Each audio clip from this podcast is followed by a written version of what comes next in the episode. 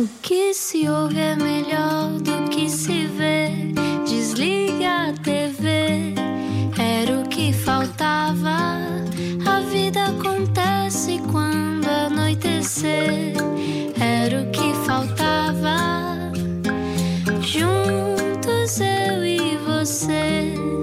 Viagenzinha com a Rádio Comercial. Olá, bem-vindo. Boa terça-feira. Foi boa esta terça-feira, Ana Martins? Foi ótima. Estive a dar banho aos meus filhos. Aham. Magníficos. É à terça que tomam banho. É só à terça-feira que eles tomam Eles estão sempre a fugir, não é? Porque são os selvagens. A tua filha é que é mais selvagem, o teu filho, não é? Não, a minha, sim, o meu filho é o bom selvagem e a minha filha é a terror- o terror lá de casa, sim. Será que a nossa convidada é selvagem ou foi selvagem? Vamos saber. 8 e 6. Num Quem, colégio interno. quem é que está cá hoje? Explica-nos como se eu tivesse acordado de um coma. Nova York, Lisboa, Londres, Porto. A geografia emocional de Raquel Till Clayton ganha forma em zigue-zague. Fez o ano zero na Universidade de Oxford, estudou num colégio interno, especializado em teatro musical durante três anos no Reino Unido, mora em Nova York e está em Portugal para a nova temporada do musical Avenida Q, onde interpreta Maria Farouk, uma psicóloga de origem turca que não consegue ter clientes. Acontece aos melhores. E Porto, a família é de lá, embora o pai tenha nascido no Egito, onde também cresceu e depois mudou-se para Paris. Como diriam os norte-americanos, come again, hoje não era o que faltava, uma fã de bricolagem e atriz de musicais, pouco politicamente correta e a das pessoas mais engraçadas que eu conheço, Raquel Till Clayton. Olá! Bem-vinda! Bem-vinda! Estás muito nervosa, Raquel? Estou muito nervosa. Eu quero isto- dizer isto já. Estou muito nervosa. Porquê? Não Eu estejas. nunca estive na rádio. Ah, mas Olha, estás agora. então canta, canta um bocadinho, porque assim eh, os nervos passam, não é o que se costuma dizer. Quando a gente canta, Como é passa. que normalmente resolves as tuas ansiedades e nervosismos? Ahm, normalmente respiro. Olha, eu adoro tomar banho. Para. Estou a falar Por acaso sério, é bom, é adoro. porque Quer dizer, tomar bem quente, com os meus é? filhos. Ficas quente. eu também sou selvagem, por isso dá. Adoro tomar banho, adoro banhos de imersão, mas acho que agora se calhar não dá muito jeito. Eu, eu preferia que não tomasses banho agora. Oh, Primeiro porque não te quero ver no banho, embora já tenha visto demasiado de ti Ah. No backstage da Avenida Q. Uh, Bem-vinda, Raquel Til Clayton, na Rádio Comercial. obrigada por Uh, estarem cá. Deixa-me aproveitar para ir já por aí que é. eh, há sempre aquele. Aqui há uns anos, que se fosses para artista, era uma pouca vergonha, não é? E continua a E ser. hoje continua a ser, olha que é uma pouca vergonha. Os bastidores da Avenida Q são, São uma são pouca hardcore. vergonha. Bom, explicando o que é a Avenida Q para quem nunca viu, é um musical que está uh, que voltou agora no, no verão. Uh, de resto, fomos o primeiro Incrível. musical do mundo ou o segundo musical do mundo a voltar. Diz que sim. Nós não sabemos se fomos o primeiro ou o segundo, então Sim. não queremos pôr o pé na, pá, na poça, estamos Também, sempre a dizer. também há o fantasma da ópera na China. não sabemos bem quem É começou isso, primeiro. não Eu sabemos. deduzo que tin- tenham sido eles, porque eles são mais, mais despachados do que nós em tudo. Mas, eh, basicamente, com direitos de um musical da Broadway, fomos os primeiros, ou dos primeiros, sobretudo então na Europa, fomos de certeza. O que eu acho que é muito importante dizer, porque estamos num momento em que eh, a crise na cultura é evidente, as pessoas, algumas delas têm medo de ir ao teatro, mas é seguro ir ao teatro. É uma conversa para termos mais daqui a pouco. Mas o backstage da Avenida Q, a, a que a Raquel pertence desde o início, de É resto, verdade. é uma pouca vergonha, É Raquel. de pouca quem é que é a culpa? Do Rui Maria Pego. Não é nada. Não é nada. Com certeza. Conhecendo Não, como eu conheci. é. Não, não, Não não. é. Eu até sou muito púdico. O Rui, por acaso, é bastante a ver? Ah, é? Ele, ele tapa as partes. Eu tapo tudo. Ele tapa muita coisa. Mas a não ser quando faz o cupping nas costas. Ele adora mostrar Que- o cupping. não tens nas que explicar o que é costas. cupping, que as pessoas vão achar que é uma, uma tara sexual minha. cupping é isto que, eu faço nas massagens. É uma massagem. Ele Isto fica com é umas marcas. ventosas. Ventosas. Há pessoas as que são ventosas. ventosas. Há pessoas que é. são ventosas. Bom, bem-vinda à Rádio Comercial. Obrigada. Raquel, explicando eh, para as pessoas te conhecerem, a maior parte das pessoas que te ouvem não, não sabe quem tu és, tu vives em Nova York. Eu vivo em Nova Iorque, mas estou agora em Lisboa. Ok. Ahm, e tu sempre quiseste ser atriz? Era o teu sonho a miúda? Eu sempre quis ser atriz. Sempre. Sabes que eh, eu não me lembro de ter uma, uma profissão tipo, quero ser bailarina. Ou, ou bombeira, uma coisa assim mais divertida. Não. Não quiseste ser bombeira? Não queria ser bombeira. Ah, Mas gosto muito de fogo. Mas és daquela criança irritante. Estás a perceber o problema da Raquel Clayton. E- então, mas em criança eras aquela criança irritante que faz os teatrinhos Uhum. e obriga a família a ver. Obriga a família a ver, ob- obriga os irmãos a participar. Eh, Nós pintávamos o meu irmão, a minha irmã, punhamos perucas. Eu tinha um baú cheio de roupas. Eu, era um, um one-woman show desde os 5 anos de idade. Tu tiveste de resto a vida que eu queria ter tido. Porque eu, eu pedi à minha mãe, eu li aqueles livros da Patrícia. Sim. Não sei se se lembram dessa coleção, tu não te lembras? Rui? Patrícia. Patrícia. Ela ainda é mais nova É que eu. tipo ela a não sabe. Anitta, não é? É, é mais ou menos, era já para adolescentes, Não. mas que basicamente era para adolescentes, não, um bocadinho antes, mas basicamente era uma história de uma ah, miúda que andava num colégio interno e eu pedi à minha mãe, por favor, manda-me para a Suíça para um colégio interno. Tu querias ir para o colégio interno? Eu queria, porque eles também. viviam aventuras espetaculares e a Raquel viveu isso. E eu pedi, pedi para ir ao colégio interno. Mas A minha mãe não me mandou para um colégio interno. Muita gente diz, por- tu portavas-te mal. E, eu portava-me mal, realmente, mas, mas não foi por isso que eu fui para um colégio interno. A minha mãe não queria que eu fosse. Olha lá, conta aquela história em que uma vez tu e os teus irmãos roubaram o carro do teu pai. Não sei se posso contar. Não. não sabia que era um segredo. Não, não, não, não é um segredo. Eh, nós não roubámos. Nós estávamos no carro do meu pai, numa colina, eh, no Algarve, e estávamos a brincar aos táxis. Eh, e então o meu irmão ia à frente e o meu irmão fazia tipo, então menina que vai para onde? Tal e coisa, e punha, fingia que punha mudanças, estás a ver? Não fazia nada. Mas decidiu mexer nas mudanças e tirou o, eh, O travão de mão. o travão de mão. E o Que carro. idade tinham? Pá, eu éramos pequeninos. Eu era, eu era muito pequenina. Eu tinha pai 6 anos. O meu irmão devia ter 12 e descemos a colina, a colina, mas muito devagarinho. Estás a ver assim em slow motion e ninguém fez nada. e uma porta bateu contra o portão e ficou o carro sem porta. O teu pai deve ter adorado. Adorou. Imagino que sim. Mas então não. Foi por isso que tu foste para o colégio interno. Lá está, essa é foi a logo verdadeira a razão. seguir, foi no dia seguinte. Estamos a conversar Algarve. com Raquel Tilo Clayton. Ia dizer, Raquel Tilo Clayton. E então, uh, colégio interno, porquê? Porque, porque eu queria muito fazer teatro. Eu já andava numa escola de teatro, tipo um extracurricular, onde fazíamos peças e onde eu conheci o Arthur. Artur Guimarães, diretor musical da Avenida Q e também durante algum tempo do Chicago.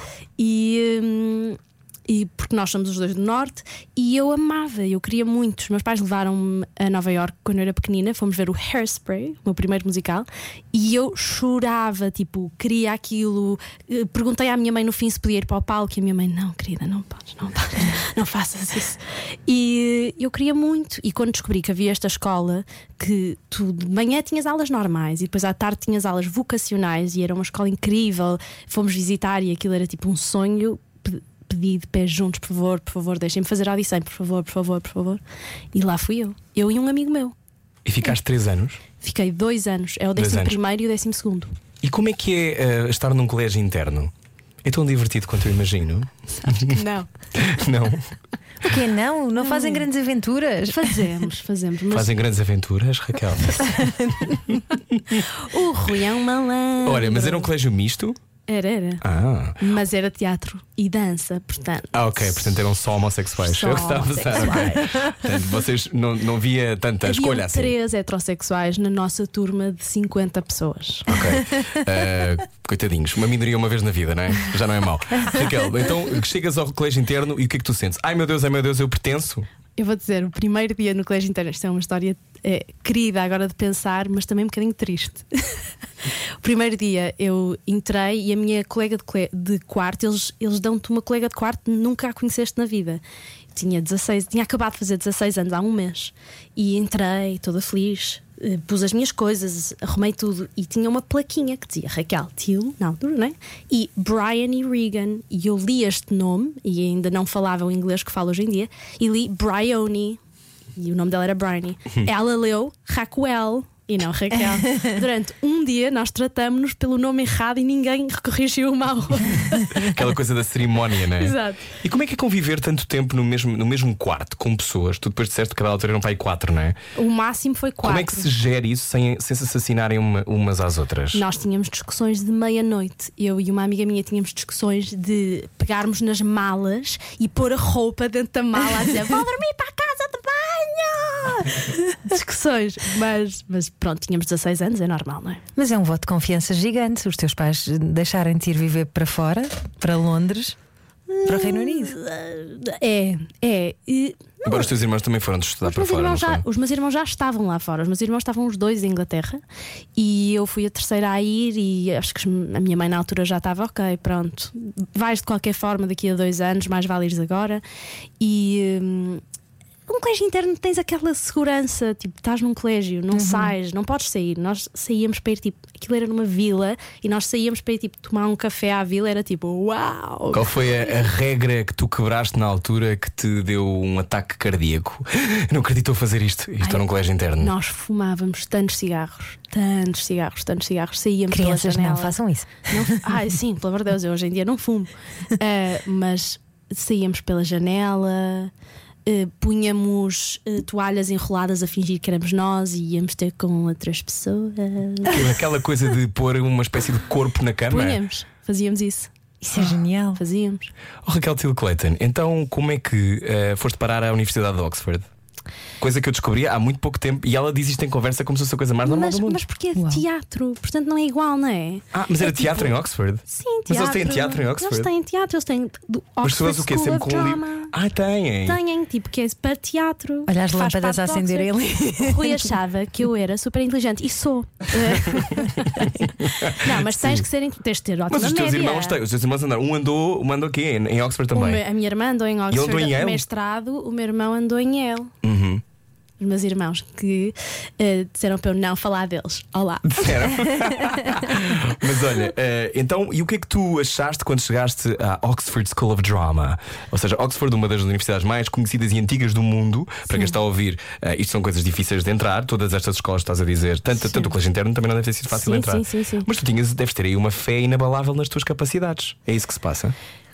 Hum, será que é isso? Eu acho que é. Eu era jovem e acreditava que tudo era possível. E na altura, eu acho que quando eu era mais nova, eu realmente achava que tudo era possível. E hoje em dia espero que as coisas sejam possíveis, mas sou um bocadinho mais realista. Uh, mas em miúda, eu realmente achava que tudo era possível. Eu achava que ia chegar lá e que eles iam achar que eu era uma cena. E, depois, a primeira semana, ou o primeiro mês, perceber que eu era o peixinho pequenininho, pequenininho no oceano e toda a gente era melhor que eu. E eu pensar, ui, no que eu me fui meter.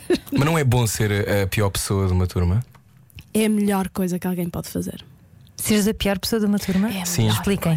Eu acho que quando estás no nível, ela sabe mais do que eu disto, porque depois também estou em Nova Iorque e, e por aí fora, mas quando estás num nível de competição muito elevado, tu seres o mais fraco de um grupo de pessoas que estão num nível quase olímpico disto, eh, isto são, no fundo, treinar para teatro musical a esse Sim. nível é teatro, é- são atletas olímpicos, não é? Sim, Explica, nós- quantas horas de voz, quantas horas de Ai, treino? eh, o teatro, quando nós éramos miúdos, aquilo era muito puxado. Eu agora penso e penso, nunca na vida eu mandarei um filho meu para aquela escola, porque nós acordávamos às 7 da manhã, apanhávamos, íamos para, para as aulas normais até ao meio-dia.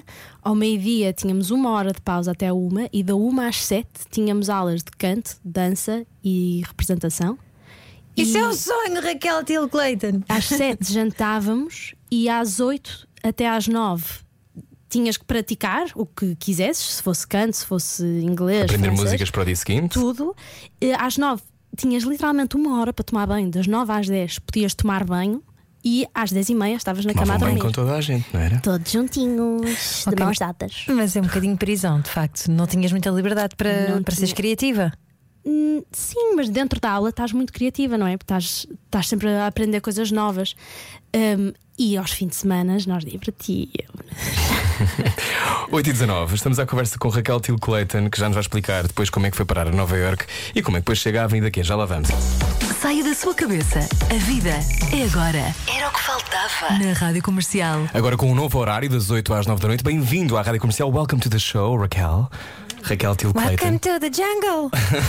Raquel Till Clayton, eh, que mora em Nova York, está em Portugal para fazer Avenida Q, musical que conhece desde o início, mas nós estávamos ali perdidos entre o Colégio Interno e Oxford. Há uma altura em que tu decides ir para os Estados Unidos. Ou seja, para quem só chegou agora à conversa, tu és atriz, atriz de musicais, sobretudo. Ahm, Mas há um- de tudo. Mas de tudo. Olha, ela diz aqui é para as pessoas perceberem. É para me, para me ligarem a Para te seguir ligar. com os contratos. é assim que funciona, como sabemos. Ahm, no fundo, esta, esta tua. Tu, tu achaste que ia ser eh, mais fácil do que é ser atriz? Não. Não tinhas, não tinhas uma ideia. Estavas a dizer que acreditavas que Eu se iam acreditava. tirar para o chão quando te conheciam. Agora já não achas? Eu achava que, que era assim uma cena. Mas, mas, mas achei durante muito pouco tempo, sabes? Foi tipo assim uns seis meses onde eu achava que era maravilhosa.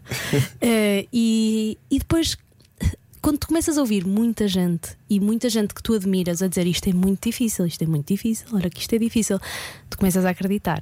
E é verdade. isto é muito difícil. Mas quando eras criança, tu acreditavas, tu vias-te em cima do palco e tudo a acontecer. Eu via-me em cima do palco, eu via-me na televisão, eu via-me a ganhar um Oscar, a ganhar um M. Eu, eu era aquela pessoa que ia para o chuveiro agradecer os Oscars, sabes? Tipo, com o shampoo. Tipo, I wanna thank my mom. E tipo, era eu esta pessoa. Mas, eh, mas, mas também não sabia o que é que era ser atriz. Quando era miúda, achava que era brincar. Então é preciso mesmo teres uma grande paixão à profissão para conseguires continuar e manteres-te persistente e acreditares. Eu acho que sim, mas acho que também tens que ser forte. Eh, Eu, por acaso, eu sou uma pessoa insegura, por isso eu nem digo que é preciso ser muito segura de, de si mesma, mas é saber quem tu és, sabe quem tu és, e quando tu souberes quem és, vais conseguir eh, sentir-te segura na profissão, não é, não é segura contigo mesma, é, é na profissão. Ou seja, o truque para poderes fazer um trilhar um caminho é tu estares contente também contigo e com quem Contigo. és. Um, é, um, é um exercício difícil esse de estarmos E é tranquilos com válido quem para somos. qualquer profissão. de Para. Vale para tudo, sim, e vale sim, para a sim. vida. Um, tu, tu, entretanto, decides ir para Nova York porquê? Porque sa- pensaste, bem, agora que já estive a levar na boca em Inglaterra durante 3 anos, o que eu preciso é ir para a Broadway levar na boca mais um bocadinho. Exato. tu pensaste? Que é só o mercado mais competitivo do mundo. Sim, mas sabes que na Mas está realidade. fechado e nós não. Eu, pois é, Pois é, pois é. É verdade e já falamos sobre isso, mas sim. Hum, sabes que eu, na realidade, sem- isso era sempre o que eu queria. Eu queria ir para a Broadway. Eu não, eu, sim, eu amava o West End, mas eu, não era aquilo que me chamava. Chamava o que me chamava era Nova York, Broadway. Era tipo eh, ir para LA, Hollywood. Era os Estados Unidos. Os Estados Unidos chamava por mim. Eu não, não sabia, sabia se queria ficar lá sempre. Eu acho que adoro ser uma pessoa meio nomad, estar a viver Nómada? em vários. Nómada, Ela fala como uma imigrante porque é o que ela é. porque é, porque é o que eu sou. É, e sou. Eu adoro ser nómada, adoro estar em Lisboa, depois ir para o Porto, depois ir para Nova Iorque, LA. E é isso, eu, eu quero continuar a fazer isso. O que, é que era a pergunta, Rui? A pergunta era eh, porque é que não tiveste medo da ideia de ir competir para Nova York? Tu foste estudar para Nova York teatro musical, ou eu seja, fui estudar. para uma escola que é a New York Film Academy. Sim. E então, eu não tinha bem a ideia que ia competir, não é? Porque ia estudar. Na minha cabeça eu ia estudar e estava feliz da vida e fui, candidatei-me. Eu estava em Inglaterra, triste, muito triste, eh, odiava onde estava e queria muito ir para Nova York. Fiz uma audição, pedi bolsa, ganhei bolsa e mandei-me para Nova York. Lembro perfeitamente do verão antes, a, tratar dos vistos e a chorar, a dizer eu não consigo fazer isto, ajudem-me. Aquilo é muito estressante. Mudar-te para os Estados Unidos é muito estressante com os vistos. Sim, tu de resto depois tiveste mais tarde que lidar com isso quando te casaste. Já Quando lá me vamos ao, casei. ao amor. Casaste lá, Casei cá mas com um americano. com um americano. Ah, É o Craig. É o Craig. Olha, já, já vamos falar sobre, sobre a tua vida emocional, não é por aí? Já lá vamos. A pergunta é: chegada a Nova York, olhaste à tua volta e pensaste, vou ter que arranjar um trabalho e decidiste que ias ser babysitter dos filhos do Ethan Hawke e da Uma Thurman. lindo. Ai, que horror! Como é que isto acontece, Raquel? Então, Porque assim nos Estados Unidos acontece tudo. nos sabes? Estados Unidos uma pessoa anda e há uma pessoa famosa ali no cafezinho. Não. Como é que isso aconteceu? Eu tenho uma amiga minha que é nanny, babysitter, nanny, ama, ama. Estás a ver? Cheguei lá. Uh, que é ama de duas crianças. E hum, eu às vezes fazia dama delas também e ia fazer babysitting às miúdas. E um dia a mãe destas crianças disse-me: Olha, tu não queres um trabalho um bocadinho mais, tipo, todos os fins de semana, todos os dias? Na altura estava à espera do meu green card, não podia trabalhar, não podia fazer audições, não podia fazer nada. Isso explica só para quem está a ouvir e não faz ideia como é que funciona Hum. nos Estados Unidos. Não podes mesmo trabalhar na área a não ser que tenhas um visto ou um green card, não é? Sim, por isso tu podes ter o visto de artista, podes ter o green card ou podes ter outro visto se não fores artista, não é? Um visto de trabalho. Sem esses vistos, tu não podes trabalhar nos Estados Unidos eh, legalmente. É? E então, enquanto eu estava à espera, primeiro recebes um work permit, que é um cartão que diz Uma podes- licença de trabalho. Exatamente, é uma licença que diz podes trabalhar até o teu cartão verde chegar e o green card. E hum, depois, quando o teu green card chega, estás bem. Por isso, eu agora tenho o meu green card durante 10 anos. Mas. Podes quando- partilhar. Emprestas-me. volta. lindo. Sim. Depois uma peruca. Claro, claro que sim. Um, mas enquanto eu estava à espera, não podia trabalhar. E então, pronto, sim, disse: Claro que sim, alinho. E ela, ok, olha, então eu vou-te mandar à casa deles, tu vais lá e conheces-os. E abre-me a porta ao Ethan Hawke. Ethan Hawke de filmes como. Um, amanhecer. Boyhood. Um, espera. Boyhood Before Midnight, After Sunset. É aquele do, Antes com a. Julie Delpy, não é? Exato. Sim, Ok. essa. É, que há aqueles três. E muitos outros. Que era casado com uma Thurman. Ele era casado com uma Thurman, teve dois filhos com ela. E nessa altura ele Uma delas com é uma atriz Thurman. agora, não é? Uma delas é atriz agora, sim. Que era a mamida com quem-. Ah, ok. Ah, e o Ethan Hawke é natural de Austin. Austin, Texas. Elas estão em Austin. Um, e, e depois ele recasou e teve mais duas filhas. E eu fazia de nanny dessas duas filhas pequenas. Ah, ok. Então não eram os filhos da Uma Thurman. Não, então esta não. história já não me interessa, Raquel. Mas eu fui uma vez a um jogo de basquete com a uma Thurman. é verdade, é. Olha, então, e explicando para quem só agora chegou à conversa, viver nos Estados Unidos e querer ter uma carreira como atriz é um sonho ah, que é fazível. Podes, podes, tu trabalhaste lá, fizeste musicais lá também. Sim. Mas é, isto é uma coisa que. Como é que funciona para uma atriz que está à procura de trabalho? São muitos castings diários, não é? Muitos. Como é que funciona isso? Explica-nos. Em teatro musical tens imensos castings. Eh, há- basicamente há uma coisa que se chama Audition Season. Existe em LA, existe em Nova York. Temporada de audições. Eh, e o Rui vai, é o meu tradutor do momento. Portugal, eu estou, sou mesmo tradutor oficial. Ele vem comigo para todo lado. É É, uma chatice. Por isso é que às vezes não posso, Ana. Sim. Um, e então, o que, que era? A pergunta era eh, como é que funciona nos Estados Unidos quando tu estás a Ah, querer sim, ser sim, atriz? sim. Há muitos castings e tu levas que 200 nãos. 200 nãos, 3 sims e um talvez se vieres de amarelo amanhã. Um, portanto, tu vais a imensos castings, cantas literalmente 10 segundos e eles dizem-te sim ou não. E ficas para, para o próximo minuto. Ou eh, aquilo, tem, aquilo tem muitas fases, não é uma fase. Tu vais e cantas 10 segundos e eles depois dizem-te: Ok, podes ficar para a próxima fase. Ou então vais para casa e vais para o próximo casting. E em, em televisão é um bocadinho diferente, porque tens muitos self-tapes hoje em dia que fazes em casa e gravas e mandas. E eh, a maior parte das coisas hoje em dia trabalha assim, com self-tapes. Como é que o teu ego aguenta? Como é que o ego de um ator ou de uma atriz aguenta? Como é que o meu ego aguenta? Às vezes não aguenta. Eh, às vezes é, é difícil, sentes-te, sentes que quer. Por isso é que há tantos atores que dizem: Ah, estou farto, vou desistir. É porque, porque às vezes tu sentes, estou a receber tantos nãos, como é que isto vai virar para sim? Mas eu acho que tens que acreditar e tens que saber que há uma história dentro de ti que tu queres contar. E é isso, teatro, na realidade. É que tu vais contar uma história, eh, talvez de outra pessoa, mas que vem de dentro de ti. Por isso tem sempre um bocadinho de ti. E eu sinto que tenho uma história dentro de mim que, que quero contar. Então, até, a- até não sentir isso, vou continuar a, a fazer casting. Que história é que tu queres contar, Raquel Till Clayton? Muitas. Eh, sabes que quando eu era pequenina, a minha avó dizia. que- eh, aliás, hoje em dia a minha avó ainda, ainda diz que eu devia ter ido para a enfermeira.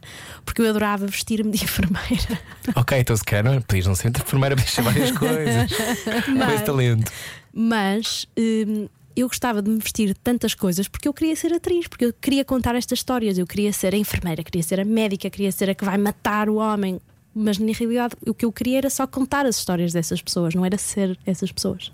Não querias ser só uma pessoa? Exatamente. Eu sou gêmeos. Ah, Portanto- lá está. Lá está. Estamos a conversar com Raquel Till Clayton, que eh, mora em Nova Iorque, mas agora está deslocada em Portugal. Este é um momento particularmente difícil da história dos Estados Unidos. Eh, as eleições são daqui a, daqui a duas semanas. Uma. Uma semana Eh, é um momento de decisão, eh, pode ser a viragem ou pode ser eh, a continuação de um momento particularmente violento daquilo que é a existência nos Estados Unidos. Pode ser a continuação do Apocalipse Lá está. 2020. Lá está. Pode ser isso que estamos a precisar em 2020, que é para fechar bem, é para fechar bem este ano tão bom. Ahm, Explica-nos tu, europeia, ah, descendente de, ah, de diplomatas sírios e descendente Será? será, e de pai, pai que cresce no Egito, eh, mas que, mas que és portuguesa, mãe portuguesa. Como é, que, como é que te situas lá? Como é que tu te encontras nos Estados Unidos, em Nova Iorque? É a cidade que melhor te recebe? É a cidade com eh, a qual eu me sinto mais em casa. Se é que melhor me recebe, não sei. Eh, mas é com a cidade que eu mais me identifico. Hum, embora, sabes que depois de voltar cá e não estar cá durante muito tempo, há um- às vezes há assim um croquetezinho que tu dás uma trinquinha e dizes casa, sabes? Tens, assim- tens uns momentos que te lembras mesmo, ah, mas é por isto que eu adoro Portugal. É, é só, é, o- São os croquetes. são os é só croquetes, o resto não são muito. Ela come imensos croquetes lá no É teatro. verdade, eu por acaso sou Com muito- mostarda. Sou super de croquetes. Ahm, mas eu sinto-me muito aceite em Nova Iorque. Eu sinto-me muito eu em Nova Iorque, até na forma que eu me visto. Às vezes eu noto que há uma mudança, sabes? Sinto-me muito segura de mim própria. Posso ser eu, tipo, na No boa. Porto e em Lisboa não podes? Posso, mas às vezes. eh, às vezes regro-me um bocadinho. Isso é, isso é uma palavra. Fico, fico mais, ficas mais contida. Fico contida. Porquê? Sabes, não sei. Porquê que será? Talvez porque eu, eu vejo Portugal como o Portugal que eu conhecia quando vivia cá, que é há 12 anos. Que era se calhar mais opressivo, menos aberto Mais à diferença. E também que era de uma adolescente, a, a visão de uma adolescente, sabes? É aquela coisa dos teus amigos julgam tudo e o que é que vais vestir e como é que estás. E hoje em dia não julgo absolutamente ninguém. Que Podes idade vir- tens, Raquel? Eu tenho 27 anos. Eh, E, e eu acho que essa visão de adolescente de Portugal na minha adolescência, eu às vezes quando volto para Portugal ainda trago um bocadinho da minha da Raquel adolescente. Olha, como é que é viver num país em que Donald Trump é presidente? É estranhíssimo. É estranhíssimo. Eh, Eu, eu vivo em Nova York, mas o meu marido é do sul, de Tennessee. E nós vamos bastante visitar a família dele em Tennessee. E eu sou uma mulher branca da Europa e eh, já tive reações de mostrar um passaporte português de me negarem eh, servirem-me porque não querem servir uma pessoa que não seja do país deles. Oi? É verdade. Por isso eu, eu nem imagino como é que é ser uma pessoa negra nos Estados Unidos neste momento, porque eu, com todo o meu privilégio, eh, fui, fui várias vezes eh, Alvo de magoada. algum tipo de racismo, não é? Sim. Ou xenofobia. E de xenofobia errada, sabes? É tão triste. As pessoas não, não percebem, as pessoas são, são mesmo burras, eu acho. Lá. Pá, não é. Mas é o quê? É falta de educação? É medo, é medo de perderem lugares de poder? Nós, nós temos muitas estas discussões, normalmente em inglês, mas, eh, mas tu pensas muito sobre estes temas, sobre antirracismo, sobre a importância das vidas negras, Black Uhum. Lives Matter. Explicavas há bocado no lado de sombra eh, que as vidas negras só podem. Agora temos que nos centrar nestas vidas, não quer dizer que as outras não importem, Uhum. Exatamente. mas eh, eh, o foco destes protestos que de repente aconteceram em 30 cidades diferentes nos Estados Unidos Sim. tem a ver com, ok, vamos olhar para este sistema que tem racismo estrutural e pensá-lo de outra forma. E, e eu percebo que. E expor, não é isto? o racismo. Há muitos documentários ótimos na Netflix, por exemplo, que podes ouvir sobre isto, mas o racismo estrutural é uma coisa que é difícil de entender, porque é uma coisa que vem de há centenas de anos atrás e que continua mesmo. E nós às vezes podemos achar, ah, mas isso não é comigo, isto não tem nada a ver comigo, eu, eu vivo em 2020, porque é que eu tenho que pensar nos meus antepassados de 1800? Porque continua. Se não continuasse, não tinhas que pensar nisso. E se calhar é por isso que há outros países que não pensam tanto, porque não está tão no Como Portugal, por sistema. exemplo, que não pensa muito. Portugal não pensa tanto. Portugal é um país eh, mais branco eh, e é um Europeu. europeu eh, e é um, um país colonial eh, que nós temos muito que pensar. Estamos a conversar com Raquel Till Clayton, atriz, eh, moras em Nova York, eh, Donald Trump é presidente. Uhum. Como é que é de receber essa notícia depois de uma primavera quase idílica de Obama, que também teve os seus problemas, obviamente, mas como é que é de repente receberes a notícia? Estavas nos Estados Unidos nessa altura? Estava, estava e Foi em chorei. 2016, não é? Foi.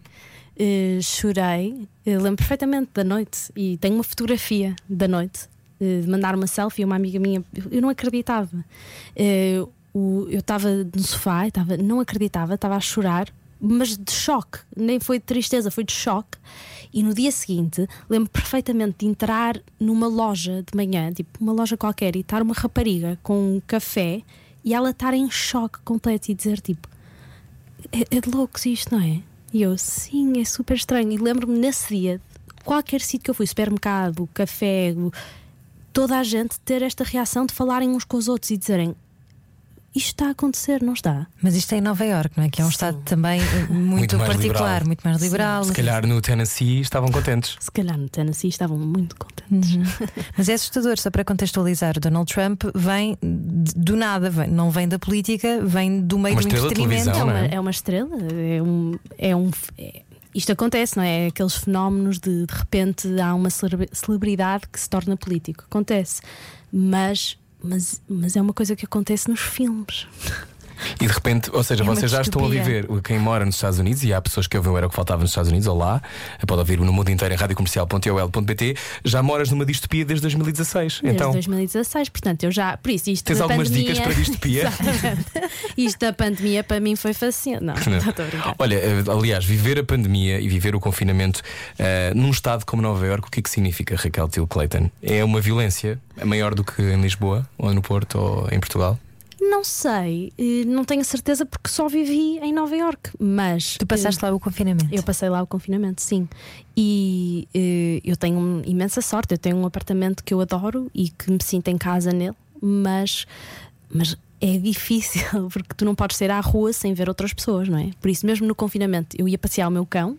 eh, e via outras pessoas e, e tentava, eu usava sempre máscara e e estava longe das pessoas, mas realmente em Nova Iorque é quase impossível tu não te cruzares com alguém na rua. Eh, e então não podes mesmo sair à rua. Então aquilo tornou-se. Aquela casa tornou-se tudo. Tornou-se um ginásio, tornou-se um, um spa, tornou-se tudo. Tudo que tu conseguisse, quisesses fazer, tinhas que fazer naquele cubículo onde eu moro. E em Brooklyn, em particular, eh, onde tu moras, Uhum. espero que agora não apareçam lá à procura de Raquel Till Clayton, em Brooklyn, em Nova York, ehm, tu sentiste que lá foi diferente, a evolução da doença foi diferente, foi, parece que, ou seja, chegou mais tarde aos Estados Unidos, não é? ligeiramente, e ehm, a reação não foi logo automática. E ainda não é. Porquê? Como é que se gera isso emocionalmente, Raquel? É muito estranho pensar que de repente um vírus tornou-se político. É uma coisa que tem a ver com a nossa saúde e que uma pessoa pensa, "Ah, aquela pessoa tem cancro e tu não, não, não dizes, eu sou contra cancro. Não, ninguém diz isso, não é? Isso não é uma reação normal. Não só se estiver a gozar. Então é muito estranho para mim haver pessoas que dizem eu não uso máscara porque, porque sou contra. Sou contra. És contra o quê? Não perce... Sabes a ver? Não percebo. Eu também sou contra o coronavírus. Se é para ser contra, eu também, eu também sou contra. Acho que ninguém Mas devia nos ser. Estados Unidos há pessoas, nós, chegamos- nós vemos coisas na televisão e no outro dia, de resto, houve uma manifestação em Portugal com, Com pessoas sem pessoas. máscara. Oito. Oito num lado, mas depois eram mil noutros. Esse é que foi o problema, assim. Eh, e de repente há pessoas que negam, mas nos Estados Unidos vão a zonas muito mais difíceis. Do género, não podem ditar o que é que eu faço com o meu aparelho respiratório. Chegam a este ponto. Como é que é viver num país onde Mas, tens essas velocidades completamente diferentes o tempo todo? Tens as pessoas que negam a máscara e as pessoas que dizem eu estou em choque, eu não acredito que isto está a acontecer. Mas depois são muitas de cada. Como é que isto se gera? Mas é porque é um país enorme. É um país tão grande. Aquilo é uma Europa. Portanto, eh, sabes que eu tenho um privilégio enorme de viver em Nova Iorque, onde as pessoas são quase todas eh, como eu e que se identificam com quase as mesmas ideias que eu. Por isso eu vivo na minha bolha também. Eu, eu percebo quando as pessoas. Eu às vezes vou a Tennessee ou vou a Texas e as pessoas dizem sim, mas tu estás numa bolha. E realmente é verdade, porque a maior parte do país não é aquela bolha, não é a lei, não é Nova Iorque, é o meio. A, Raquel, a Ana viveu no Texas. Sentias isso quando lá, estavas, quando lá estavas também, que era exatamente como nos filmes? Uh, no caso, Austin é uma cidade muito vanguardista, portanto é, Linda. é, é Austin, Keep Austin Weird é o lema da cidade e é uma cidade muito artística e é muito diferente do resto do Texas. Texas é, uh, por inerência, conservador e tu vês pessoas com botas de cowboy e chapéu de cowboy. O que eu acho ótimo. Que é lindo, Eu também. é lindo morrer. Esses, esses contrastes são muito giros, mas sabes que são hillbillies e que, eh, por exemplo, nós vivíamos, o campus universitário ficava ao pé do Congresso, no, Texas, na- em Austin, um, e, e havia uma manifestação também de pessoas a dizerem eh, imigrantes fora, e nós, 11 portugueses. E disse, já te sentiste então, às parte daquilo que relataste há bocado, no teu dia a dia não é comum essa coisa do não pertences aqui. Não é, não é porque eu, eu moro em Nova Iorque, onde toda a gente é um imigrante, toda a gente é de algum sítio, toda a gente tem esta coisa de nós viemos para aqui, nós escolhemos vir para aqui, nós estamos a escolher viver em Nova Iorque. Há, um- há uma coisa que se diz que é no one's from New York, que é tipo tu- Ninguém é Nova Iorque. ninguém é de Nova Iorque, tu só te tornas um New Yorker passado sete anos de morar em Nova Iorque. Sete? Sete, tens que viver sete anos em Nova Iorque. Tu já és? já sou um New Yorker. Este ano sou um New Yorker.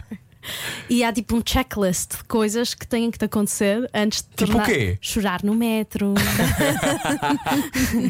tipo, you're not, não és New Yorker. Andar de carruagem no não- Bryant Park. Não, não. Isso é só o Carrie no Sex and the Isso City. é, é- E os turistas. E os turistas, claro. Talvez tenha andado num passado distante. Tens mais alguma checklist antes de irmos para, para o intervalo? Uh, chorar no metro é muito bom, mas o melhor é veres um rato no metro e não fazes nada. Ok. Não falo com o rato no metro, mas Não ouça a rádio comercial. A seguir falamos sobre a Avenida Q, este regresso a Portugal e também como é que se dá a volta à ansiedade.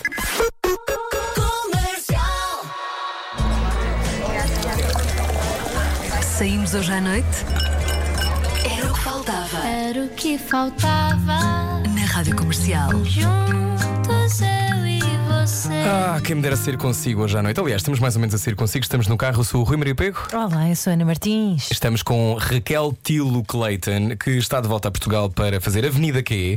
Qual foi a sensação? Tu que fizeste parte da Avenida Q em 2016, ali antes de nós estrearmos oficialmente, fizeste parte daquele eh, grupo original, depois foste embora, casaste. Casei. Casaste cedíssimo, casaste com 22 anos? 23. Casaste com 20 23. 23! Casamento lindo de passagem, onde eu verdade. fiquei zêbado, cego, cego. Fui muito Todos feliz nesse nós. casamento. Mas porquê casaste tão cedo, Raquel? Explica-nos. Porque não, não percebo esta pergunta. Toda a gente me faz esta pergunta. Porquê que casaste tão cedo? Ninguém perguntou a uma rapariga de 30 anos porque é que ela casou aos 30 anos. Verdade. Porque encontrei o amor da minha vida que me identifico, com o qual me sinto eu própria e casei. Ok. Sabe? Ok. Não, não, não. Estou a dizer a sério, porque isto é uma pergunta que me fazem muitas vezes. Porquê que casaste tão cedo? Pá, porque sim, porque queria.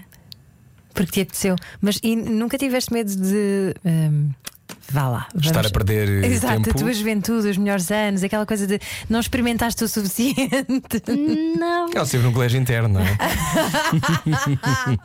não, não, nunca senti isso. Sempre senti, opá, sinto-me tão aceite pelo meu marido, sinto-me tão na boa, sinto que sou mesmo eu própria e sinto que não tenho, não tenho qualquer medo de, de, eu- de o abordar com qualquer coisa.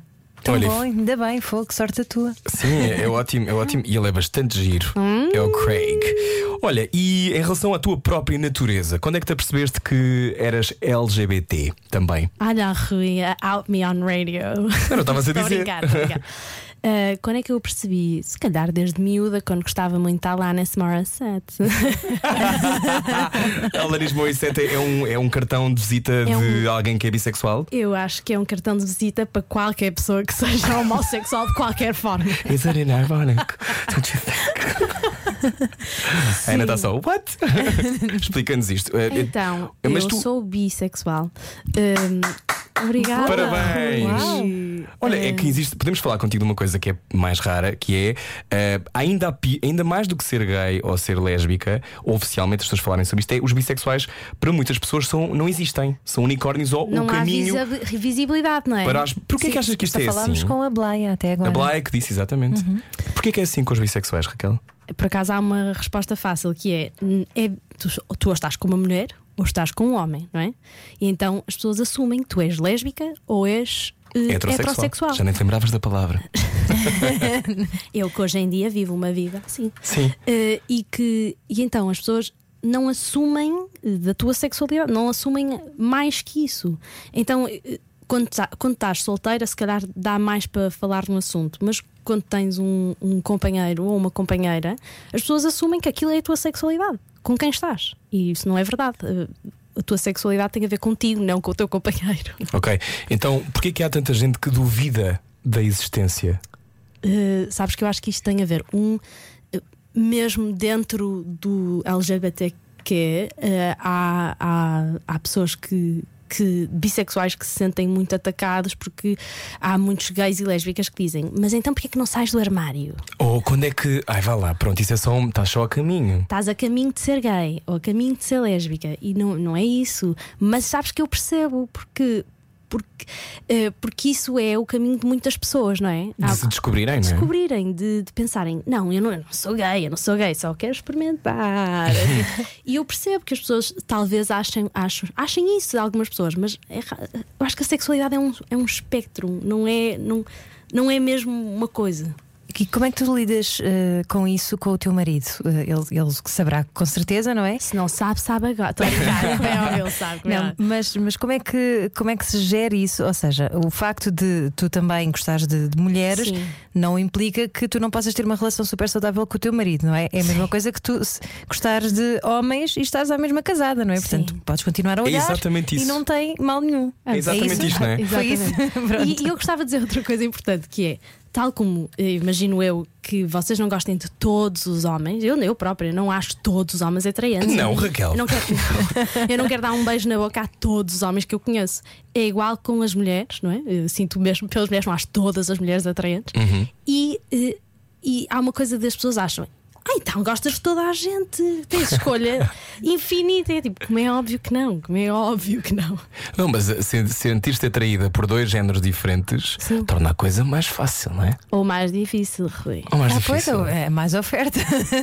Há muita escolher. oferta, depois sentes, oferta. sentes, sentes-te sempre hum, Entre dois mundos. entre dois mundos. Isso, isso confunde de- quando se é adolescente? Hum, Não, eu acho que eu não, não, não era confusa em adolescente. Sabes que eu acho que descobri a minha sexualidade um bocadinho mais tarde. Eh, que eu dava, eu adorava dar beijinhos na boca, adorava, adorava, adorava, dava mil beijinhos na boca a mil rapazes. Mas descobrir a minha sexualidade foi uma coisa um bocadinho mais tarde para mim. Foi uma coisa mais de descobrir-me a mim própria e esta coisa de perceber que há um espectro, que não é, eh, não é o 50, não, ser bissexual não é estar no 50, não é tipo, eu gosto de metade de homens e metade de mulheres, é um espectro. E vai evoluindo. E vai, e vai sendo mais fluido. E em alturas diferentes da tua vida sentes coisas diferentes. Tens noção que moras num país onde aquilo que tu estás a dizer numa rádio nacional é um acontecimento porque só o facto de se falar sobre isso, nós acho que já está muito melhor, obviamente, mas tu achas que se tivesse crescido em Portugal estarias a ter esta conversa agora? Eu espero que sim. Eu, sabes que eh, os meus pais são pessoas que eu diria progressivas, a minha família eh, são pessoas Progressistas, é o que queres dizer? pro- progressive. Sim, com uma Pá, escova progressiva. Eu, eu devo ter dito coisas erradas Não, esta entrevista moras em toda. fora de Portugal há mais de 10 anos, é normal. Cá estou eu. Ahm, mas. Eh, E, e na minha família eu sempre conheci, na minha família, amigos dos meus pais, amigos dos meus amigos, eu, eu conhecia sempre pessoas gays, conhecia pessoas lésbicas, conhecia. eh, pá, realmente não conhecia muitos bissexuais, mas tenho muitos amigos bissexuais hoje em dia, com os quais fui para a universidade, e para mim houve sempre muita visibilidade homossexual na minha vida. Portanto, eu, eu não, não achava assim muito estranho. Explica-nos, a- Ana, vai, vai por aí. Não, eu eu ia te perguntar, uma dúvida que eu tenho eh, aqui é: eh, tu relacionas-te de forma diferente, eh, ou seja, o relacionamento quando estás com uma mulher ou com um homem, a, a tua forma, a tua postura é diferente? Não, porque não tem nada a ver com ser um homem ou uma mulher. A minha... Ela está a perguntar se fazes mais bricolagem. Faço muita mais bricolagem com mulheres. Não, por acaso faço imensa bricolagem sempre. Não, tu, aliás, tu és ótima decoradora em casa. Rainha da bricolagem. Ela transforma um candeeiro, sei lá, numa mesa. É verdade, eu É, sou a essas rainha pessoas da com esses talentos. Ainda ontem fui comprar muitas coisas para fazer bricolagem. É Aquela Lauá Mamá? La Romerly. Estavas a dizer, sim. Esta coisa de se és, se és completamente diferente. Não, eh, não tem nada a ver com ser uma mulher ou um homem, tem a ver com a pessoa. Eh, e cada pessoa traz uma coisa diferente em ti. Eu acho que todos os namorados, todas as namoradas que eu alguma vez tive, eh, fui eu mesma, mas que sim, que tinha aquele bocadinho deles. Não é? Claro, Claro. adaptas-te à energia da pessoa Sim, também, sim, não é? sim. Raquel Clayton, que está connosco hoje, já estamos a acabar a nossa conversa em direto, depois continuamos um bocadinho no podcast. Mas a minha pergunta é: um, porquê que tu achas que é importante, ou explica porque é que é importante, tu que vens de um país eh, hoje em dia tão importado e tão eh, atento a coisas como os pronomes certos que se utilizam para definir as pessoas, as questões do género, da, da evolução do conceito de género, porquê que é importante a visibilidade, Raquel? Tanto, e por exemplo, podemos até expandir isso para a representatividade, seja na televisão, seja no cinema. Sim. Eu acho que a visibilidade é super importante porque é a mesma coisa com que tu, principalmente quando és mais novo, tu, tu vês e tu identificas-te. Identificar-te faz-te não sentir sozinho. E então.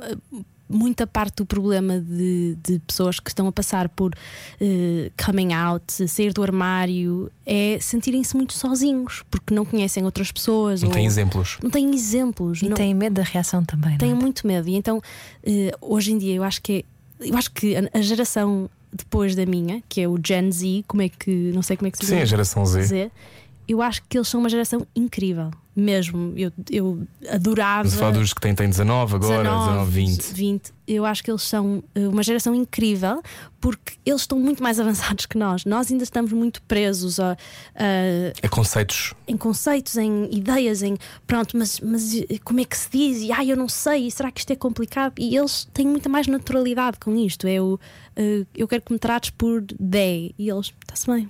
Ok. Mas há pessoas que não percebem esta questão do they. Uh, they é o pronome que se utiliza nos Estados Unidos para definir alguém que não tem um género definido, é não, Não binário. binário. Não binário. Uh, explica isto, nós já estamos a acabar a conversa, mas ser não binário é, no fundo, escolher para si não ter um género definido, é isto? Não ter um género. ser nem homem nem mulher. definido, E, e, e é- é- acho que é uma coisa importante saber que o género e o sexo são coisas diferentes. E, eh, e que o género, o sexo, tu nasces com o teu sexo, e o género é uma coisa que é uma identificação eh, que foi. Foi uma identificação que é da nossa, da nossa cultura Uma construção social. social. Isso é uma Eh, visão muito moderna do género, não é? Sim, mas sabes que eh, esta ideia do não binário é uma ideia super antiga, porque há imensa gente, há imensas tribos. Na Índia há o terceiro sexo, por Há exemplo. imensas tribos que- de, nos Estados Unidos que têm um terceiro género e há, imensa, há imensas culturas que têm um terceiro género que é este não binário. Mas nós não temos. Agora temos. E uh, achas que em Portugal já reparámos nisso? Eu acho que vamos reparar, porque nós somos muito espertos aqui em Portugal. Olha, para fechar aqui em direto, uh, como é que está a ser voltar a Portugal e fazer a Avenida Q? Está a ser muito divertido. Ai, está a ser muito bom. Sabes que eu estou a adorar estar em Portugal. Acho que quero ficar mais tempo em Portugal. Vocês vão tão bem nessa peça. é Ah, tão muito linda. obrigado. A Avenida Q que é um musical, que é uma Rua Sésamo em esteroides, assim que nós dizemos, que é, é muito divertido. uh, Rua Sésamo com três shots de tequila. Deixaste daquilo. Um, qual, é, qual é que para ti foi o momento mais difícil, o momento melhor neste teu processo para chegar? Tu, tu aprendeste a peça, diz-nos em quanto tempo, Raquel? Nós tivemos nove ensaios. Ela teve nove ensaios e foi fazer a peça, ela não fazia a peça originalmente. É verdade. Ela nem fazia a mesma personagem. É verdade. Eu fiz, fiz a peça com nove ensaios e, e com um feijãozinho no rabo. Muito- com muito medo e muito, muita ansiedade. E agora finalmente sinto-me mesmo no Plena. papel. Sinto-me sinto segura. Tu dominas. Ah, É- obrigada. Há Aquele momento quando a Raquel abre a boca, porque aqui não deu para perceber, obviamente, mas tu tens uma voz extraordinária, Muito incrível, obrigada. uma voz muito, muito, muito, muito poderosa. Obrigada. Ah, e é quando toda a gente se atira para o chão, é quando ela canta, e eu fico cheio de inveja, Cláudia. ela. Vamos continuar a falar no podcast, agora faltava mais um bocadinho. Obrigado, Raquel Tilo Clayton. Obrigada. A vinda aqui até ao final do ano. Ah, se tudo correr bem, obviamente, esperemos que sim, saia de casa, a cultura é segura. A seguir, Ana Isabela Roja e o Slowdown, ela já está ali preparada e tem um bloco na mão, não sei o que é que ela tem neste bloco, eh, vamos descobrir mais tarde. Boa viagem, beijinhos. Beijinhos. Tem muito parlapié? Freud explica. Era o que faltava. Na rádio comercial. Bem-vindo ao lado B do Era o que Faltava lá em podcast. Agora Olá. sim, já podes dizer o que estavas a dizer, diz lá. Posso dizer Diz lá. Caralhada? Chatice. Vou ter que Uma pôr um pi, não é? Vais, se calhar, não sei, vamos pensar sobre isto. Faz, faz um pi, faz um pi. Bom, uh, Raquel Tilo Clayton, estávamos a conversar sobre, eh, sobre visibilidade, sobre a importância da visibilidade, sobre como muitas vezes a indústria em Portugal está atrasada e, e tenta ehm, pôr as pessoas ainda em muitas caixas. Tu sentes que há, há muitas diferenças entre Portugal e os Estados Unidos ainda, eh, quando estamos a falar de fechar alguém por um papel ehm, no nosso mercado? É diminuto. Eh, eu, a- eu tenho a certeza que sim. Eu ainda não senti isso muito na pele, porque eu só estou cá há quatro meses. Eh, Uhum. Talvez sinta mais daqui a uns meses. Ahm, mas, mas tenho a certeza que sim, porque Portugal é um país muito mais pequeno que os Estados Unidos, por isso faz- só faz sentido isso ser verdade, não é? Tu vieste de propósito para a peça. Eu vim de propósito para a peça e. No meio de uma pandemia. no meio de uma pandemia. Imagina. Ai, imagina. É estranhíssimo, não é? Como isto aconteceu assim. E será que agora podes voltar? Como é que estão as coisas? Posso, posso voltar, mas. Mas agora será que quero voltar já? Exato. Não, eu acho Espera que. quero pelas ficar aqui. eleições, não é? Ai, que horror, que horror. Não, mas eu, eu gostava de ficar mais um bocadinho. Olha, como é que o Craig, o teu marido, lida quando tu estás longe há quatro meses? Ele lida bem. Ele, ele é um rapaz eh, muito despachado. Eu acho que também sou uma rapariga muito despachada. Eu acho que nós nos encontramos mesmo por isso. E ele lida muito bem com isso. Ele foi a primeira pessoa a dizer que tens que ir, como é óbvio, vais, vai ser tão giro, vais adorar. E, e eu acho que, que sem ele até se calhar tinha tido medo de vir, mas, mas com a ajuda dele me senti muito segura a vir. Como é que sabemos que. Então, isso é um dos fatores para saber que devemos ficar com alguém quando a pessoa torce por nós, Hum. independentemente de ser até contra o seu bem-estar, não é? Porque, para todos os Sim. efeitos, vocês Uh, são casados, moram em Nova York, estão em Nova Ele também já viveu em Portugal num ano contigo, Ele não foi? viveu cá comigo um Quando ano. estiveste a fazer a pipi das meias altas. Pipi das meias altas, é verdade. Talvez um musical da pipi das meias altas. Fiz. Uh, todos nós temos um passado. E, e, tu, e tu, na altura. E o filho da mãe. Pois foi, mas fizeste o filho da mãe, ela entrou no filho da mãe. Eu vi hoje o episódio e convido todos os ouvintes da Rádio Comercial a procurarem temporada 2, episódio 9, Rui Maria Pego da Musical. É a minha melhor. oito. Eu estou em Oito, três episódio oito. episódios. Estou em três. Pois estás, estás em três, filho da mãe. She's known for filho da mãe. Olha, eh, Raquel, então e como é, que, como é que se gere um, um casamento agora à distância? Porque há muitas pessoas que também ficaram separadas durante a quarentena, Sim. pessoas que se separaram depois Pois da é. quarentena. Como é que. Tens E alguns imensa conselhos? gente que se juntou durante a quarentena. É, há. Ah, eu conheço imensa gente que tem namoradas e namorados Novos? novos. Novos, que quarentena. Não me tens contado. Sim, sim, ficaram de quarentena juntos, tipo, começaram a fazer a quarentena juntos. Imagina, quase não se conheciam e disseram: Mas estamos os dois sozinhos, não devíamos ir juntos. E Uau, isso foram, é um filme romântico. foram para casa um do outro e alguns correu bem, alguns correu mal. Exato. Afinal era um psicopata. Ah. Olha, e, e como é que eh, crescer, crescer longe de casa eh, quando se tem uma dor em criança grande como tu tiveste? Que é o teu pai morreu, tu eras muito miúda, não é? Sim, o meu Que pai morreu, tinhas? tinha 10 anos. 10 anos. Sim. Um, é mais fácil crescer com, com dores à distância? É mais fácil. Portugal é um sítio difícil para ti por teres tido uma dor dessas em miúda? Não, não. Portugal, eh, Portugal é, eu sinto Portugal muito casa e, e não é, não me traz essa dor. Essa dor está dentro de mim eh, eh, sempre, não é? Eh, faz parte de mim. Mas é uma coisa que, que, por acaso, é uma coisa que eu resolvi mais tarde na vida, porque em criança, número um, tu não, não, não tens eh, Percepção. percepção do que, do que aconteceu realmente e depois não sabes aceitar como em adulta.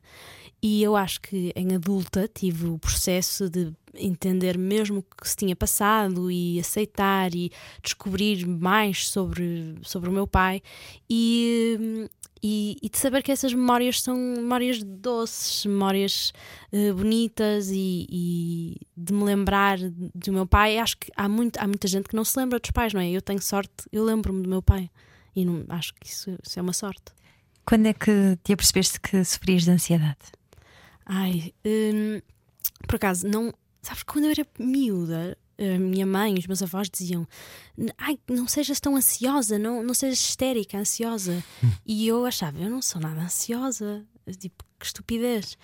E realmente eu não me senti, não senti ansiedade até aos 18, 18, 19 anos. Foi aos 18, 19 anos que eu comecei a sentir ah, a sentir calor no peito, a sentir a, a respiração, a sentir a, a ir para a cama e pensar: será que Será que eu, que eu falei com aquela pessoa e lhe disse olá? Será que ela está ofendida comigo? Será que eu devia mandar uma mensagem agora a dizer desculpa não ter dito olá Ou de uma seja, forma pensamentos encadeados que depois são Exatamente. repetitivos. Não é? Sim. E, e eu acho que só me apercebi que isso era ansiedade aos 18, 19 anos. E na realidade eu sempre tive isso. Eu sempre pensei muito, overthinking. Pois, aquilo de ir para a cama e de repente pensares assim: ai, eu acho que pisei uma ervilha a caminho da cama e agora não consigo dormir sem, sem ir lá ver. Mas, ó Raquel, há muitas pessoas que. Eu acho que nós nos demos conta dos nossos níveis de ansiedade agora e esses níveis de ansiedade subiram muito. Mas nenhum de nós teve uma situação como tu tiveste durante a quarentena que foi abriste a porta achando que era o teu marido e era outro homem. Era, era um. Esta história foi contada durante a quarentena aqui no Era o que Faltava. Eu gostava que tu trouxesse essa história de volta, se possível. É mesmo? Sabes que eu tenho uma melhor. Como assim? Eu tenho uma melhor. Então conta lá uma mulher. Ah, isto, isto aconteceu na quarentena, que foi. Então, eu e o meu marido Craig decidimos fazer um videoclipe na quarentena porque ach- achávamos que era divertido e então decidimos. Ele é argumentista, não é? decidimos é verdade. eh, Decidimos fazer um videoclipe da música Black Parade do My Chemical Romance. All the teen angst. E pusemos tipo costumes, tipo, mesmo, Roupas, tipo sim. à séria, tipo perucas, roupas, eh, filmámos tudo e editamos, pronto. E quando estávamos a fazer isto, estávamos a mexer em tudo na casa para, para parecer vários sítios diferentes e na Vários realidade cenários. e ser só a nossa casa, não Isso é? é genial. E eh, a meio de estarmos a fazer isto, e estava eu. Depois isto era parte. Uma das personagens que nós tínhamos inventado era punhamos um lenço na cabeça, a fingir que era a nossa cara, e punhamos uma peruca por cima, para a cara ser um lenço assim psicadélico. E o Craig foi lá em, lá em baixo buscar uma coisa e bateram-me à porta e eu abri a porta do lenço e peruca. era a minha vizinha de baixo, que é uma senhora idosa. a perguntar se estava tudo bem, que ela tinha ouvido uns barulhos meio estranhos cá de cima e eu. Ah, tirar muito rápido a peruca, a tirar. Está tudo ótimo, está tudo ótimo, desculpe, desculpe, estamos a fazer um videoclipe. Tu achas que essa é melhor, mas eu gosto mais da outra. não queres a, contar a outra? A outra já a contei. Mas já ninguém se lembra, já foi há muito tempo. Pá, eh, a outra. Estavas é- no banho? Estava num banho de imersão. Está. Estava num banho de imersão e abri a porta a achar que era o meu marido, porque ele tinha acabado de sair. Tipo, ele tinha saído, tipo, há 10 segundos atrás, se calhar foi mais, mas na minha cabeça ele tinha acabado de sair. E estava eu no banho e pensei, ai que estupidez, deixou, deixou alguma coisa. E fui, sabes, quando estás a correr do banho assim, a correr assim muito. Mas as mão- a mão estava a tapar as tuas As, as mãos a tapar as, as, mamas. as mamitas. Ok. Tens medo de dizer mamas, Mamas. Rui? Acabei de dizer mamas. Eu não tenho medo, eu só não digo muitas vezes. Não tens muita experiência com as mamas? Não, não, não, não tenho. Eh, e então eh, estava eu a correr, agarradinha às minhas mamas, um, e abre a porta e está lá um senhor que não é o meu marido. e a minha, reação, viva confinamento! e a minha, a minha reação foi mesmo engraçada. Eu, por acaso, achei que seria mais aberta. Estás a ver? Eu sou uma pessoa, eu, por acaso, sou uma pessoa que, que lida muito bem com nudez. Eu sinto muito. Raquel, não me faças falar, por favor. Por favor. Rui, fala, Eu não, fala. eu não, não vou contar. Não vou contar o que é que tu fazes no Podes backstage do contar, teatro. podes contar. Mas Posso eu- contar? Podes, daqui a um segundo. A tua dia vai-se passar. É melhor não dizer. É melhor não dizer, é melhor não dizer. É melhor não dizer. Um, mas. uh, uh, ah, sim, então fui lá e a minha reação, por acaso, eu que sou uma pessoa super aberta e não sei o quê, e a minha reação foi cair no chão. Eu, ca eu caí no chão, literalmente assim. Atirei-me para o chão, atirei-me para o Ficaste a chão. dizer, "Houve talvez quem é que era este homem? Era um senhor do UPS. Oh, de, de- de entregas de coisas entregas. em casas. Então alguém te foi entregar uma encomenda, mas levou foi uma encomenda para cá. Uma grande encomenda. E eu- Mas eu depois, imagina, caí para o chão, fechei a porta. Isso era o começo de um filme erótico. Talvez. Uh, mas não não foi. me acontecem estas coisas. Não foi nada erótico, estou-vos a dizer. Eu caí Ok. ao chão de vergonha, fui pôr assim uma toalhinha e voltei a dizer assim: desculpe. E peguei na encomenda e fui à minha vida. Hum. Oh, Raquel, então e quando pensas nesse tempo de confinamento todo, ah, houve esses momentos bons? Uhum. Deve ter havido momentos chatos. Para a ansiedade, o confinamento há de ter sido talvez das piores coisinhas que Péssimo. acontece, não? Péssimo, péssimo, péssimo, péssimo. Porque a melhor coisa que tu consegues fazer com para a ansiedade, eu pelo menos, e acho que muita gente se identifica com isto, é eh, mexer, exercitar, fazer coisas, sentir-te ativa, sentir-te parte de um núcleo. E... Sim, estás ocupado para não estás a pensar demasiado, não é? Mas nem sequer. é- Porque se calhar isso é a puxar a emoção. Eu digo mais tipo, estás mesmo. eh, Estás a, a ser parte da teu corpo. sociedade. E Estás no teu corpo, estás a ser eh, a- a- Ativa socialmente? ativa e, e a fazeres Centrada. alguma coisa, centrada, sentir-te bem contigo mesma. E exercício é uma parte muito importante. Tipo, nem que seja um passeio a pé ou ir para o trabalho, voltar. E é super difícil de repente não teres nada, não teres nada, porque ainda por cima no nosso setor da cultura há- ainda há aquelas pessoas que estão do teletrabalho. Eu não tinha teletrabalho, eu não tinha nada, eu estava em casa a olhar para o Craig a trabalhar. É muito complicado. Eu acho que quem, quem tem quem tem já mais noção, nós, por exemplo, temos a sorte de poder estar a fazer espetáculo. A Avenida aqui mantém-se com lotações ótimas, muito obrigado, mas ao mesmo tempo com muito menos pessoas a ver. Sim. Um, a cultura é segura, é possível ir a concertos, é possível ir ver espetáculos, mas uh, explica o que é que significa uh, no contexto americano a Broadway parar. E, e, pff, E É. para os teus amigos que trabalham na Broadway que tinham oportunidades de uma vida oportunidades de uma vida. E de repente a minha melhor amiga estava no primeiro espetáculo da Broadway dela. Hum, como protagonista, não é? não, como, como ensemble. Ah, ok. Sim, sim, mas é incrível de qualquer forma. Sim, sim, sim. Ah, e, e ela eh, fez o espetáculo durante três meses, porque eles abriram um espetáculo em janeiro. Portanto, ela, ela, o big break dela foram três meses de Normalmente uma peça na Broadway dura Anos. anos. E, e então ela hum, foi super difícil, mas eles vão voltar, mas não. a- Imagina, a Broadway está fechada até agosto, foi o que eles disseram, não é? Até agosto de 2020. eh, 2021, desculpem. E, e hum, isso é tipo unheard of. Tipo, nunca aconteceu. ouviu. a- Uhum. O meu tradutor já. nunca se ouviu antes. Tipo, isto nunca aconteceu antes, mesmo. mesmo. São bilhões de, de dólares parados, não é? É o, são, quantos postos de trabalho? Tens ideia de quantas pessoas é que trabalham no Broadway? Não tenho ideia. Sabes que Milhares tenho... e milhares, não é? Sim, deve ser mesmo, mesmo milhares. E se tu pensares que todas estas pessoas neste momento foram de receberem bem para o desemprego e para receberem desemprego, porque eles recebem da Segurança Social o que é o minimum wage. E que eu penso imensas vezes que é tu, tu estruturas a tua vida à volta do que ganhas, não é? Tu tens a Uhum. casa em função do que ganhas. As tu- a tua vida acompanha o que tu ganhas. E sim. de repente, eh, do nada, estas pessoas tiveram que lidar com: ah, no próximo ano e meio eu não vou estar a receber o mesmo, mas tenho que pagar a mesma renda. Isto deve ser impensável. E está a acontecer isso também, Também em em Portugal. Portugal. Sim, também em Portugal há muitas pessoas que perderam o trabalho, não sabem quando é que vão recuperar, mas a nossa diferença talvez seja que de alguma forma a economia continua, as pessoas estão a trabalhar, algumas empresas estão a funcionar e há uma tentativa de que esteja tudo aberto. É diferente do que Sim, nos Estados Unidos, Porque a onde cultura está está, tudo parado, me- não é? a cultura. A cultura está mesmo parada.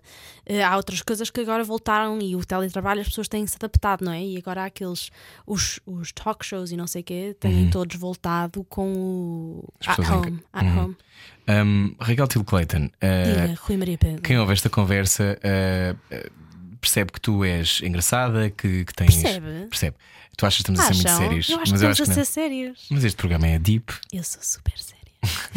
A minha pergunta é: quando é que percebeste que em Portugal as pessoas tinham dificuldade em uh, uh, puxar os outros para cima? Olha, eh, percebi.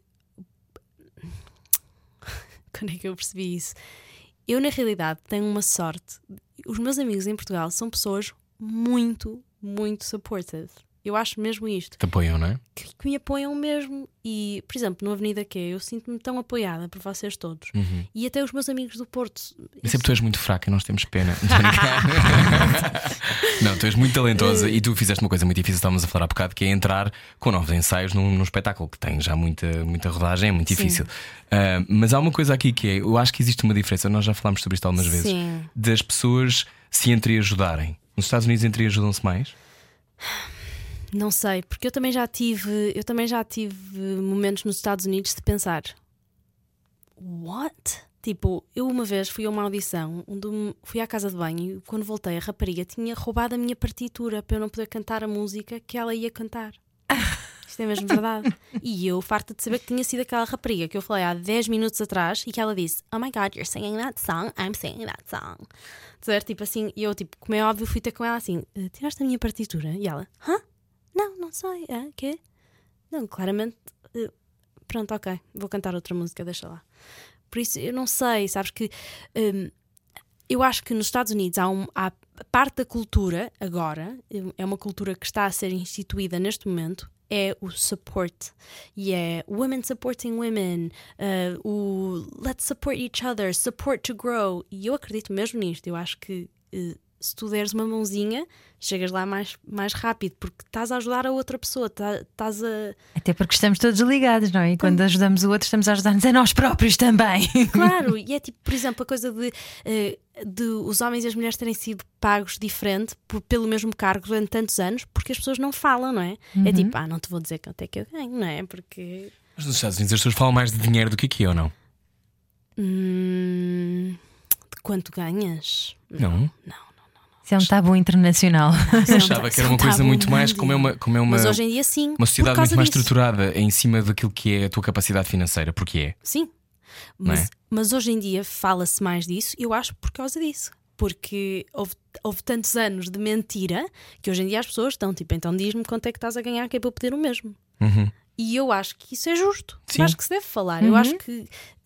Eh, Sim, eu acho que é justo e acho que é bom ajudar uns aos outros. E acho que nós, nós saímos melhor a ajudar uns aos outros. E acho que às vezes nós esquecemos disso.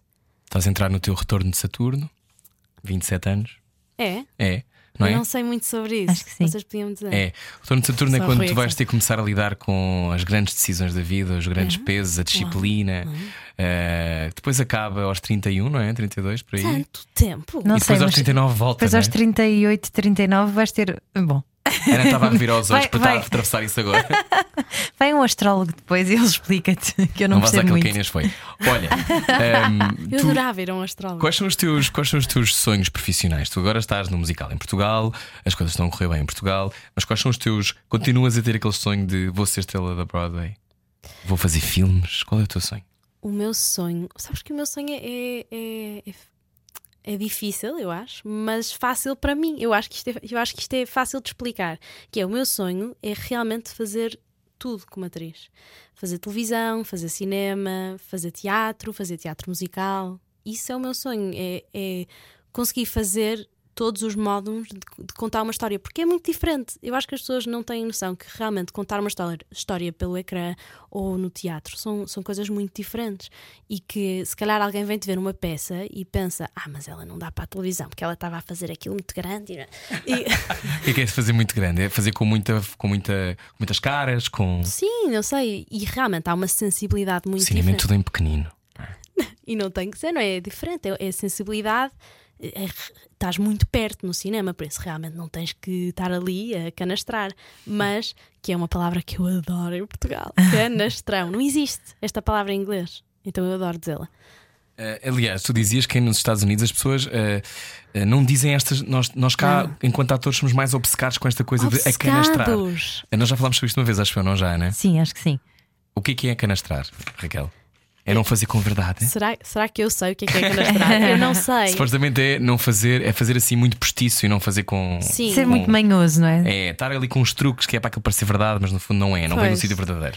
Eu acho que eu acho a canastrice sempre engraçado, não é? É triste, é, aquela, é um bocado decadente, é, é decadência. Mas acontece, não é? Acontece. Às vezes todos nós a canastramos. Ah, então, claro, claro que sim, mas, mas é isso que eu estou a dizer, é, aquela decadênciazinha, fim, fim, de, fim de festa. É mas, uh, mas realmente, eu acho que em Portugal as pessoas são obcecadas com esta palavra do canastrão e canastrice e ai, a canastrei.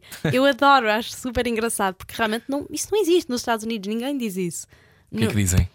Não há, não há. Não têm opiniões sobre o que, é que os outros fazem? Têm, claro que sim, mas, mas não há a cena do, do canastrice, não há tipo, ah, ele fez aquilo muito grande. Não, não, não existe, não sei explicar, não há, não há isso. Não há o medo de ser piroso. Uh, ah, pode ser piroso. Pode ser, ah, as pessoas podem dizer, ah, ele é um bocado piroso, mas não há o medo de. de não sei, não sei, não há esta cena da canastrice. O que é que quando estás lá mais sentes saudades? Ai. Sabes que de tudo. Eu acho que uh, se calhar muitos imigrantes sentem o mesmo que eu, que é uh, embora eu tenha encontrado uma casa, eu sinto que faço parte de, de vários sítios ao mesmo tempo e ao mesmo tempo de nenhum. É um não lugar. É, um, é isso. E eu acho que eu acho que isto é um, muita gente sente isto, pessoas que imigraram.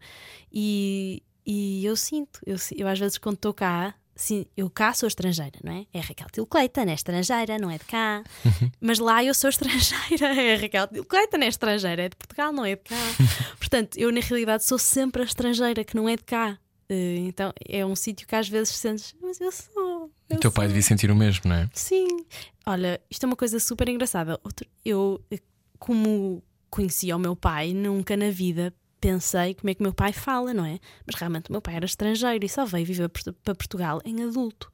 E eu nunca na vida me passou pela cabeça que meu pai pudesse ter um sotaque. Nunca, nunca me passou isto pela cabeça.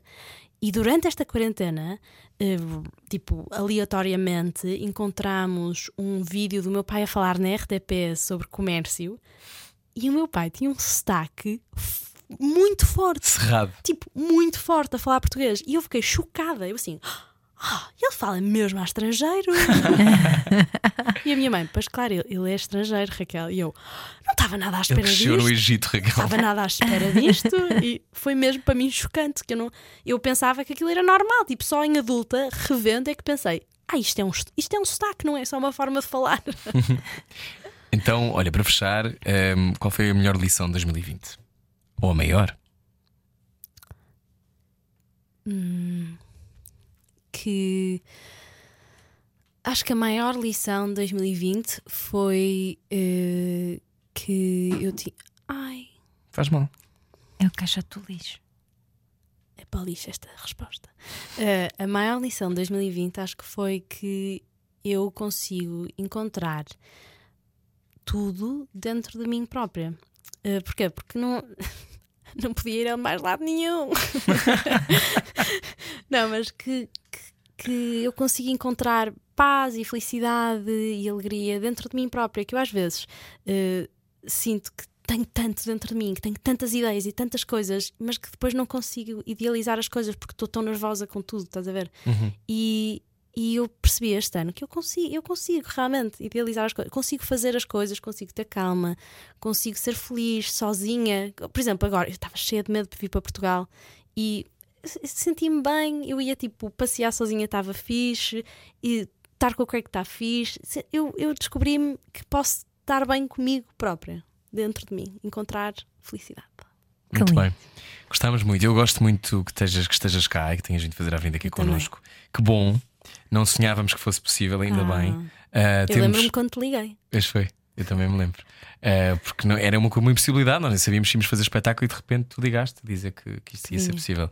Raquel Tilo Clayton está em Avenida Q até ao final do ano. Quem sabe, depois umas datas no Porto, não falaremos sobre isso. Seguimos em frente. Obrigado por ter ouvido a, rádio comercial e era o que faltava. Obrigado, Raquel. Obrigada por me terem cá. Obrigada. Estava muito nervosa, mas foi lindo. Que bom, Raquel. Till Clayton. Voltamos amanhã com o Uh, Another Angelo. Another Angelo. Ele É um poeta de Instagram. é uma estrela no Instagram, tem de conhecê-lo. Amanhã conversamos a partir das 8. Adeus. Beijinhos.